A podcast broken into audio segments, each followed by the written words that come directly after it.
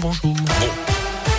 Bonjour Jérôme, bonjour à tous. C'est à la une de l'actu cette semaine. La météo va jouer au yo-yo comme hier. Il devrait faire une vingtaine de degrés aujourd'hui chez nous à saint Vous l'avez entendu, soleil bien présent, mais profitez-en car les nuages seront de retour très rapidement. On attend aussi de la pluie dans les prochains jours, voire même de la neige vendredi. Et ce ne sera pas un poisson d'avril. On va perdre une quinzaine de degrés d'ici ce week-end.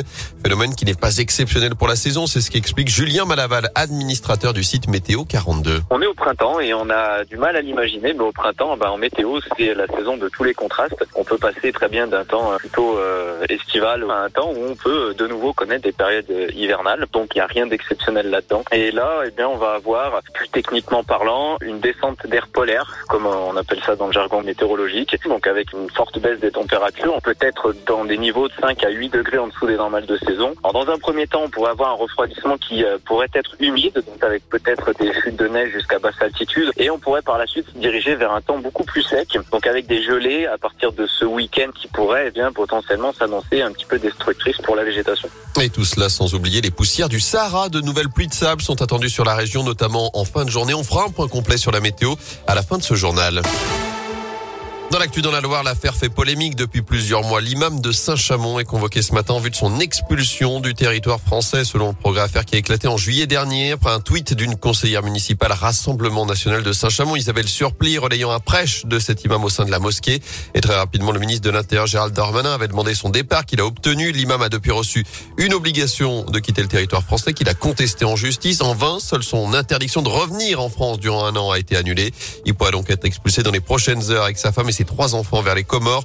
Le conseil départemental du culte musulman dénonce dans le progrès une décision purement politique. Des dizaines d'élus et d'habitants réunis à Saint-Éan avec ce moment de recueillement pour rendre hommage au maire de la commune, Jean-Marc Télisson, décédé brutalement vendredi dernier à l'âge de 69 ans. Il a été retrouvé inanimé sur une parcelle boisée lui appartenant sur les hauteurs de la commune.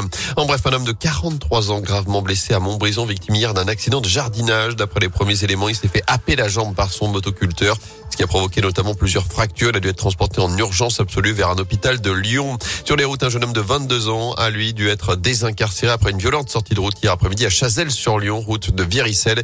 Il a été transporté à l'hôpital de Feur. On passe au sport avec du foot. Après la Côte d'Ivoire, l'Afrique du Sud, l'équipe de France est de retour sur le terrain ce soir. Nouveau match amical à Lille à partir de 21h15. Et notez que le capitaine Hugo Lloris ne débutera pas la rencontre. C'est le Milanais Mike Maignan qui sera dans les buts tricolores. Enfin, il n'y aura pas de supporter marseillais à Geoffroy Guichard samedi soir. La préfecture de la Loire a pris un arrêté hier interdisant le déplacement des fans de l'OM pour cette affiche de la 30e journée de Ligue 1. Les autorités évoquent de graves incidents ces dernières années et un risque important de troubles à l'ordre public. Certaines places du parcage visiteur ont ainsi été remises en vente dans le chaudron qui va battre son record d'affluence de la saison avec, je vous le rappelle, également les 30 ans des Green Angels au programme pour cette affiche samedi. Et ça risque d'être euh, une ambiance incroyable.